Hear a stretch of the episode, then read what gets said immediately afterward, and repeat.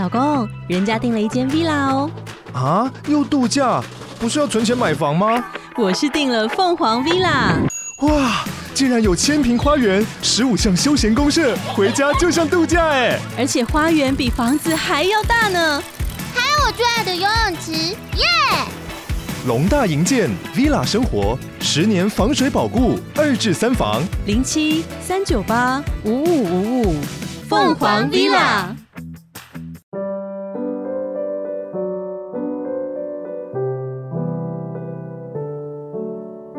各位线上的听众朋友，大家好，欢迎来到《懂心理调出好关系》的节目，我是没关系实验室的节目主持人江尚文，智商心理师。啊，今天非常高兴啊，又可以在空中呢与大家去碰面了。前面几集呢，我们有提到关于这个愤怒的一些主题啊，其中呢有提到所谓的健康的愤怒，或者是所谓的暴力的愤怒啊，两者其实有很大的差别。那后来我们就收到很多的听众朋友的来信，希望我能够有机会再多分享一下愤怒的主题，因为很多人会觉得在日常生活当中啊，真的会让我们生气的事情实在是太多了。只是说我们到底该生气还是不该生气？那假如生气的话，我们应该要生气到什么程度？那不该生气的话，隐忍在我们的内心当中。会不会造成一些未来的状况，或者是就变成了忍耐、忍耐、忍耐，就变成了暴怒啊？那到时候又造成了一些不好的结果。所以呢，很多听众就希望我能够多分享一下愤怒的主题。所以我想在今天这个期节目呢，去跟大家去分享我们的愤怒啊，应该去如何去处理。在我们个体心理学很有名的大师啊，叫做阿德勒啊，他怎么说呢？他说：“我们愤怒，我们生气啊。”是为了让别人呢能够听进自己的意见，照自己的意思去做所产生的情绪。大家想想看，这句话有没有道理？听起来好像是很有道理哈。呃，很多时候我们在人与人之间的沟通哈，本来两边的沟通都还好，但是呢，可能就越讲越大声。什么原因我们会越讲越大声呢？是因为我们觉得对方不愿意去听我跟他说的话，所以我就觉得我要大声一点，我要生气一点。啊，他才会听得进去。所以阿德勒说：“哈，我们生气是为了让别人听进自己的意见啊，这不是没有道理啊。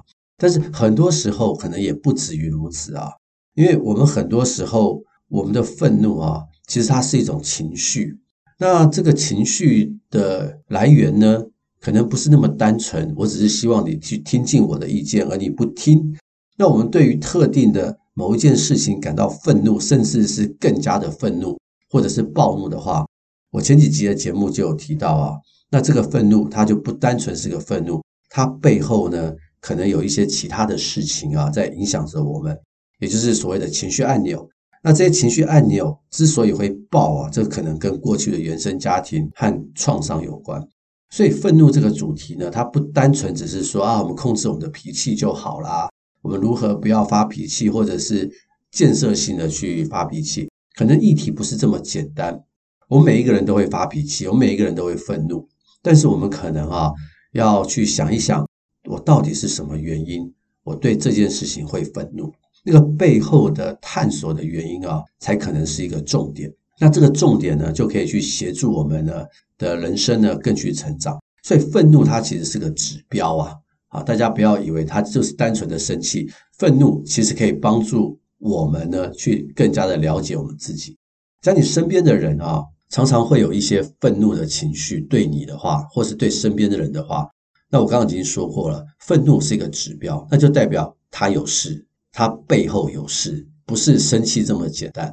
他是你亲近的人的话，其实真的要找个机会，好好的跟他去聊一聊，啊，让他去理解他愤怒背后的原因。那这样的话，才会有助于我们的关系啊。呃，当我们愤怒的时候，我们会有什么反应呢？除了心理的反应，我们的身体哈、也会释放一些荷尔蒙哦，譬如说皮质醇啦、肾上腺素啦，那这一类的荷尔蒙呢，就会引发我们流汗、心跳加速、血量增加。那这样好不好呢？呃，我上次有提过，愤怒其实是一种为了生存而来的一种恐惧，而恐惧而来的一种反应。所以在一些要逃命的时候啊，这个愤怒可能会救了我们。但是，假如我们没有面对到这种生存的恐惧的话，我们常常愤怒的话，其实就会增加我们的高血压啊、心脏疾病啊，甚至呢胃溃疡啊，或甚至啊焦虑啊、睡不着啊、头痛啊这一类的一些风险。这种持续性的愤怒啊，其实会让我们的身心受到很大的一些状况。呃，在人格里面有一种人，他是属于这种 A 型人格，不晓得大家有没有听过？那 A 型人格的人呢，他们通常是一点小事就暴跳如雷，动不动就爱生气，很喜欢跟别人呢争长较短。他们总觉得时间不够用，喜欢跟时间赛跑。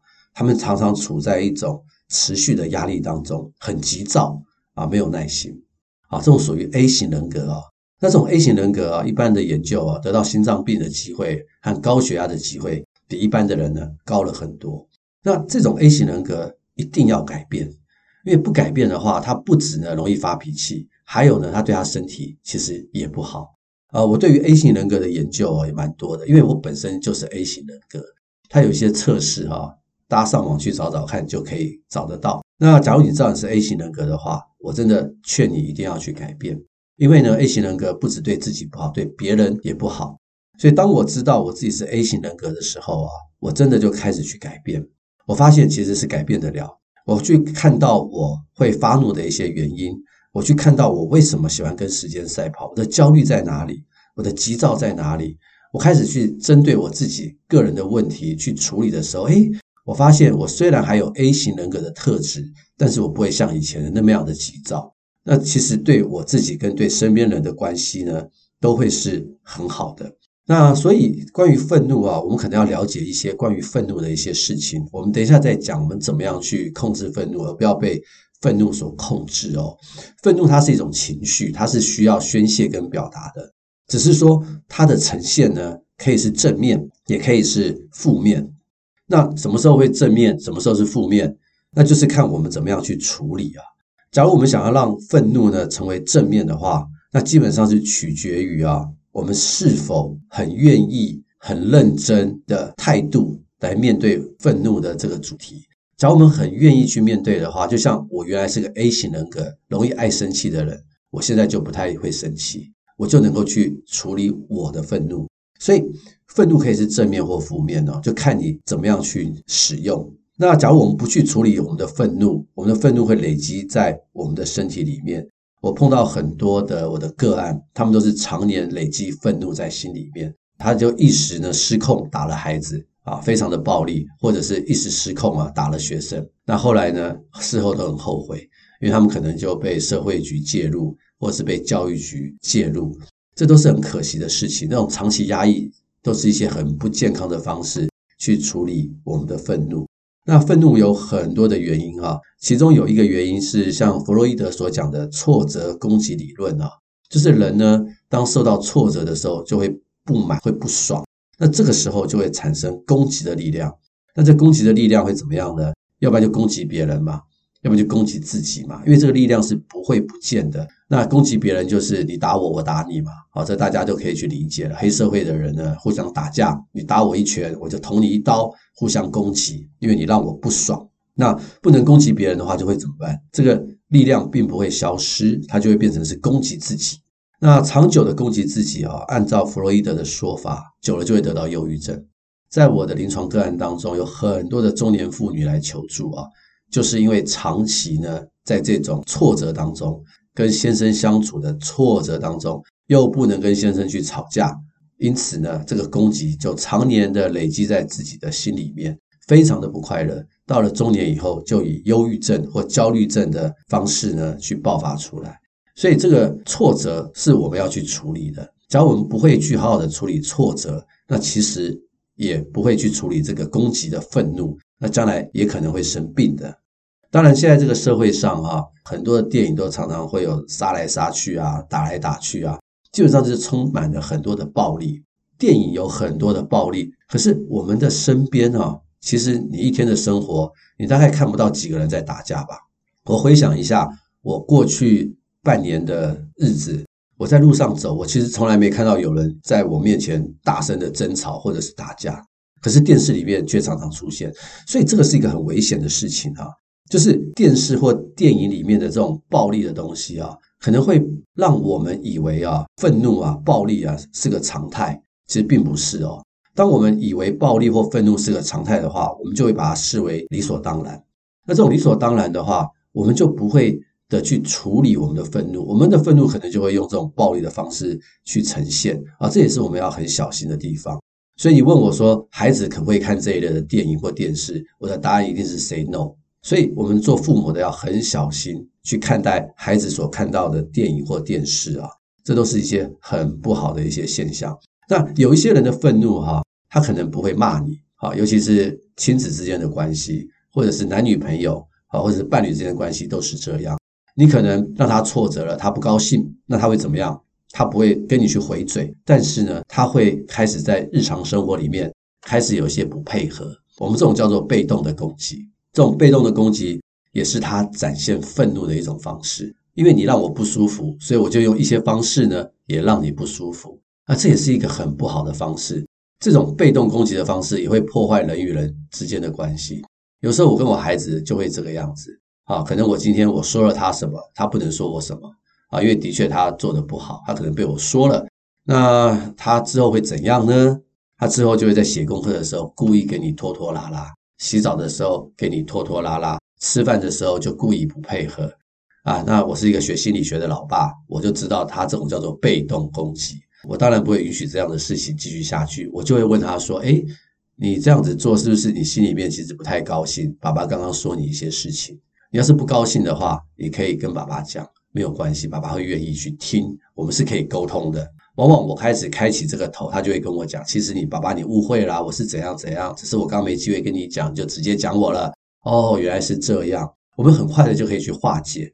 那他一旦能够把他的愤怒呢，很完整的去说出来，他就不需要再用这种被动攻击的方式去呈现，对不对？所以很多时候这种被动攻击呢，它是一种很隐含的愤怒。我们身边的人啊，假如有这样的行为哈，我们不要以为。他是要干嘛？他是故意不配合。其实他不是故意不配合，他是对你生气了，他是有话不能说，所以他是用这种所谓的被动攻击在攻击你啊。那我们的愤怒哈要怎么去呈现呢？那我这边有几种方式哈，可以让大家去做一些预备。第一个，你要去留意警告的讯号。呃，当我们愤怒的时候，不止我们心里面生气哦，我们身体也会有反应啊。这身心是一起反应的。当你开始觉得生气的时候，你的肾上腺素会飙升，然后呢，这个时候你的心跳会加快，啊，呼吸会加快，你的身体会变得比较紧绷，甚至你有点坐立难安呐。那更明显的就是你已经咬紧牙关或紧握拳头，那这个时候你已经感觉到你的身体要爆发了，要变成绿巨人了。这时候你最好的方式是什么？赶快离开现场。在这样的状况下，坦白说，人已经失去理智了。不要去想说我在这种状况之下，我还能够心平气和的跟对方去沟通。你已经失去理智了，因为我们的身体已经告诉我们，我们已经要大爆发了。所以这个时候最好的方法就是什么？赶快离开现场。那你说不行啊，我离没有办法离开现场啊，我的长官在前面骂我。我就已经很愤怒了，我不能离开现场，我该怎么办？假如这个时候你不能离开现场的话，我就劝你呢，什么话都不要说，因为你一说话，有可能你就吵架，不是代表你之后不说，只这个时候说了也没有用，什么话都不要说，你可以开始做深呼吸，然后什么话都不要说，告诉自己先冷静一下，安静的去度过这个时刻。但是可以的话，我会相当的建议赶快离开现场。那离开现场之后干嘛呢？不是离开现场就没事了哈。离开现场的话，你可以去深呼吸，可以去外面走一走。呃，深呼吸有很多的方式，我觉得有一种的话是可以安慰自己，让自己稍微不要那么愤怒的方式，就是你可以把一只手放在你的胸部的心脏的位置，另外一只手呢放在你胃的一个位置，然后去深呼吸。然后因为你深呼吸的时候，你的心脏或者是你的这个腹部会有上下的起伏嘛。那你的手摸在那个地方，一方面呢会让你自己觉得很安全，呃，有一种安全感；另外一方面呢，你也可以透过你的手呢，去此时此刻的去觉察你自己身体的状况。先暂时把那个愤怒的情绪让它去抛开，而是你开始用专注在身体的状况去取代那个愤怒的情绪，去做这个深呼吸。然后你做一些深呼吸之后呢，你可以干嘛呢？你感觉到你的情绪稍微下降之后，你可以找一个地方去拿张纸出来，去写下一些问题。譬如说，你可以写说：为什么我现在会觉得愤怒？我愤怒的理由是什么？我有必要愤怒吗？这个人值得我生气吗？这件事情值得我生气吗？那我有什么好的方法可以去解决呢？而不是用愤怒的情绪呢？开始问这些问题，然后写下一些答案。这个东西其实可以帮助我们呢，离开我们愤怒的情绪，而我们可以去想一想，之后我们可以怎么样去化解这一次的这个纷争。那在二零二一年呢，有一个研究呢，他的这个报告就是在讲说，他们在测说这个大学运动员啊，是否能够以自我远离的方式。减少负面的自言自语和攻击性的行为啊，那这是一个直性的研究啊，大概只有四十个人去参与啊，他们呢就是做类似我刚刚所说的这个事情去远离，然后他们是说他们想象自己就像一个在墙壁上的苍蝇，然后他们呢就会去写下我刚刚所说的那些东西，然后呢他们的研究告诉他们，当他们做了这样的事情之后，他们的愤怒的情绪。或者是攻击自己的自言自语呢，都会下降了很多。那另外一个方式呢，你也可以从第一人称转换成第三人称，从我变成他啊。譬如说，你可以问自己说：“哎，我觉得我非常的生气，你怎么可以这样子对我？你凭什么这样说我？我很生气，你误会我了，我觉得很委屈啊。”这种就是以我的方式在回答这些问题。但是你也可以把这个我啊变成是他。我觉得很生气，变成他觉得很生气，是因为什么？基本上就是，当我们从第一人称变成第三人称的时候，我们就有点抽离的感觉，用另外一个第三者的角度去看看他为什么这么生气。诶，这个时候哈，我们就可以重新的去检讨，到底我们是怎么一回事。这个时候，当我们抽离出来之后，我们就会比较客观的去看待我们所发生的事情。那你也可以去从我们萨提尔的角度呢，去思考你生气的原因。譬如说，你可以去想说，什么原因让我生气？我的想法是什么？这想法合理吗？合适吗？是对方在针对我呢，还是是我自己的想法太过于乐观呢？你可以想想看你的想法是什么。你也可以去感受一下你的感受是什么。你是真的单纯只有生气吗？还是其实是因为恐惧？而你变成生气，还是其实是因为你受到了委屈，你是因为悲伤、忧伤，所以你生气。我们可以去看看我们内心有没有一些这样的一些感受。我们也可以去想一想我们的期待：我期待我不要生气吗？还是我期待我们这一次的冲突，我们之后可以有更好的关系？我的期待是放在哪里呢？所以，根据我们萨提尔的理论，我们也可以去思考一下我们内心。到底在想些什么？我们可以从观点、从想法、从这个感受啊，从这个期待呢，去想一想，是到底是什么原因我在生气？呃，我常常举一个例子啊，也是个很经典的例子，我自己也就用过这样的例子，就是因为我以前读书的时候，我的分数都很高，很自然而然的呢，我也就会把这样的期待呢，落在我的孩子身上。所以很多时候呢，他的分数考得不好的时候，我其实会生气。那很早期的时候，我就是很直觉，我就会生气。但是我知道我的生气是有问题的，因为我对他的期待太高，或者是不合理。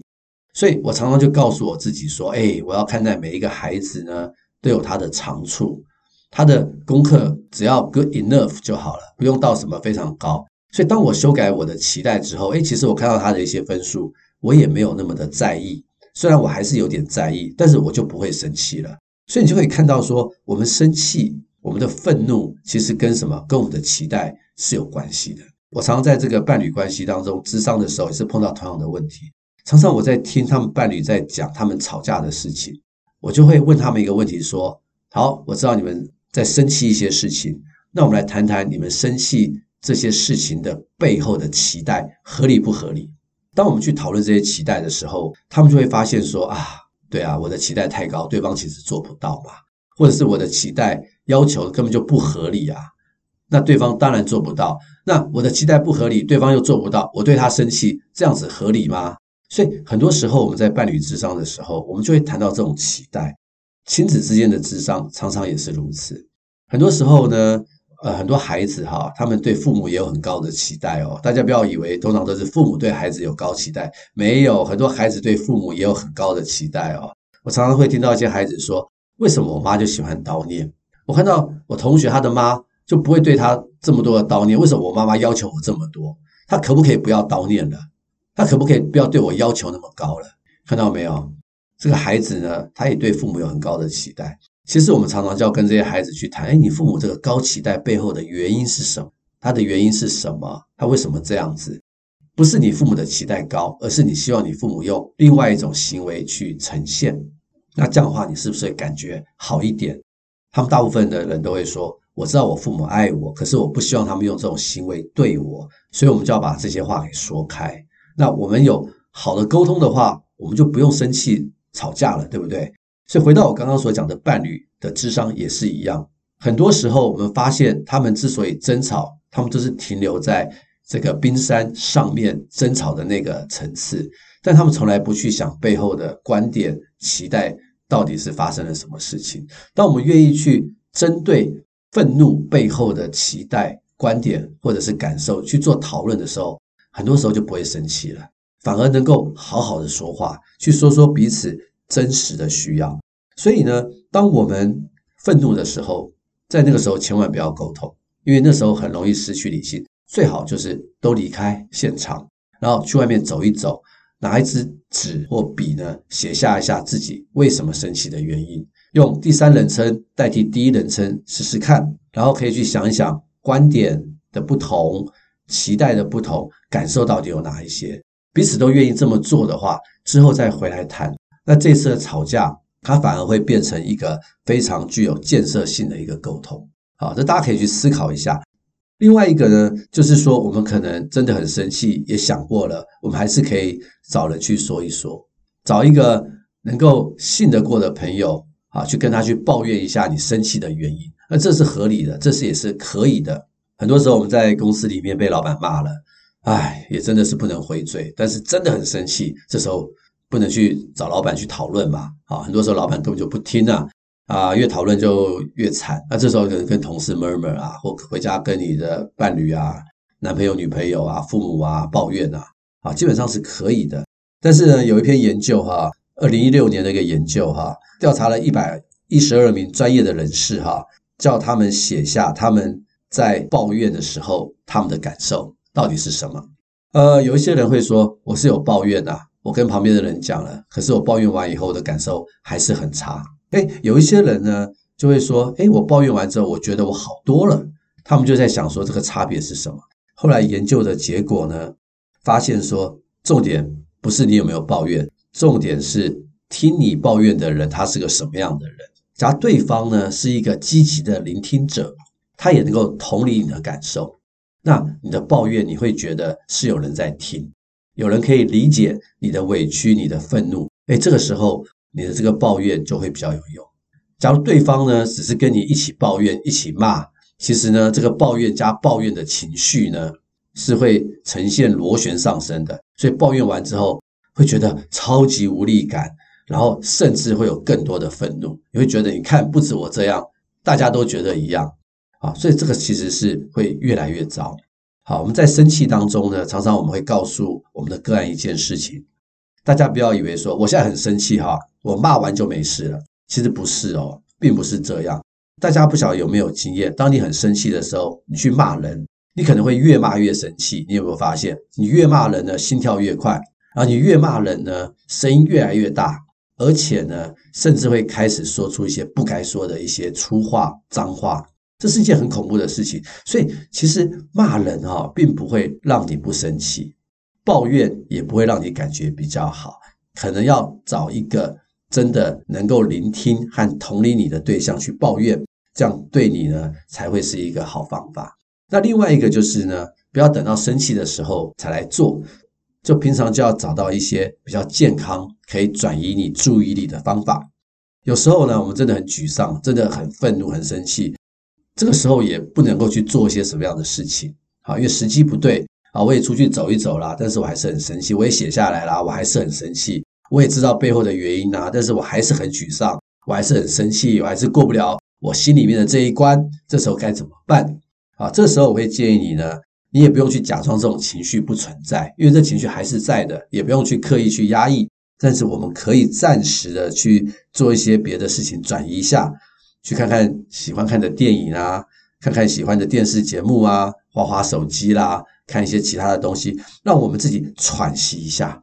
那当我们喘息的时候呢，之后就能够让自己的头脑呢更放松，那我们就更有力量去面对该面对的事情。很多的喘息方式都是可以的，但是我非常建议大家平常就有这种所谓的运动习惯，跑步啦、打球啦、重训啊，各种东西都是可以。因为这样的运动习惯呢，呃，我们的身体会分泌比较健康的脑内啡呀，那这个脑内啡会让我们的身心舒畅、心情愉快。这个时候我们会比较有能量去处理我们愤怒背后的东西。那一个人的状态不稳定的时候，我们其实是没有能量，我们本身就在耗能。当我们的身心是健康的时候，我们会比较有力量去处理一天的压力。呃，在国外哈，大概前五百大企业的一些 CEO 啊，你去问他们的习惯，大部分的 CEO 百分之七八十，早上第一件事情不是看手机，也不是回 email，而是呢先去运动，甚至有些人会慢跑十公里，运动个三十分钟，然后再回来呢。去面对他一天工作的压力，所以他们是用这样的方式呢去处理他们的愤怒跟压力。所以运动就是一个平常良好的一个习惯。那在你都做完这些事情之后，你也写下来了，不是就没事了？可能可以的话，你必须找让你愤怒的这个人呢，好好的去跟他去沟通，沟通你所写下来的东西。前面几集呢，啊，有跟大家去讲过，愤怒其实分成两种，一种是健康的愤怒，一种是所谓的暴力。那可以跟大家再去分享一下这两者的一个差别哈。健康的愤怒，它是一种有界限的表达，也就当你准备好之后，你可以跟他去表达说，其实我对于你这件事情我是很生气的，但是他会感觉到你是有界限，不会是侵害他，你是在表达你的感受，主要是为了沟通啊。而且我是要把我的感受告诉你，我是为我自己的感受负责哦。那除了表达愤怒之外，可能还会表达难过啊、悲伤啊、一些失落的情绪，然后让对方去了解到底发生了什么事情。这样的健康的愤怒的表达完以后，关系是可以和好的，然后关系会更上一层楼，更加的了解彼此。因为人跟人之间总是会有冲突，但是冲突之后的和好才是重要的。那假如你没有去预备我刚刚说的那些东西，你只是在当下呢就很生气，也没有离开现场，就觉得要把他臭骂一顿才是开心的话，这种所谓不健康的愤怒哈，我会把它说成这是一种暴力或者是一种虐待，它只是一种发泄，言语当中、情绪当中充满了很多的威胁、怒骂，其实不是为了沟通哦，啊，它不是为了沟通，它只是为了要指责对方，通常呢背后也不会。让你觉得他有难过、悲伤的情绪，他会把这些东西隐藏起来，而是完全的用愤怒来表达。往往在这种关系之后呢，关系是会断裂的，并不会和好，会往结仇的方向去走，这就是很麻烦的。所以大家去了解呢，今天我们要做一个决定，就是我当我有愤怒的时候，我要用健康的方式去处理呢，让我们的关系更加的好，还是我要用这种暴力的方式去处理？这两者的差别呢，是非常非常的大的。一个可以说是让你上天堂，关系更加的美好 （wonderful）；另外一个可能是让你关系断裂，会落入一个痛苦的一个深渊啊，这是非常不好的。那假如你说啊，我都知道这些啦，可是我就是管不住我自己的大脑，我就是生气的时候我就爆了。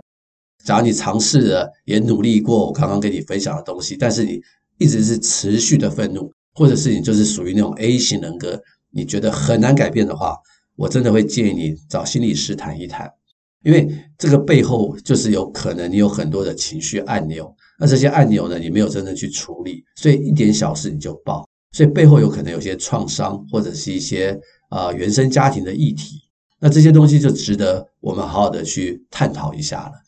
有需要的话，就找心理师去谈一谈，不要去逃避这样的问题，因为愤怒是一个正常的情绪。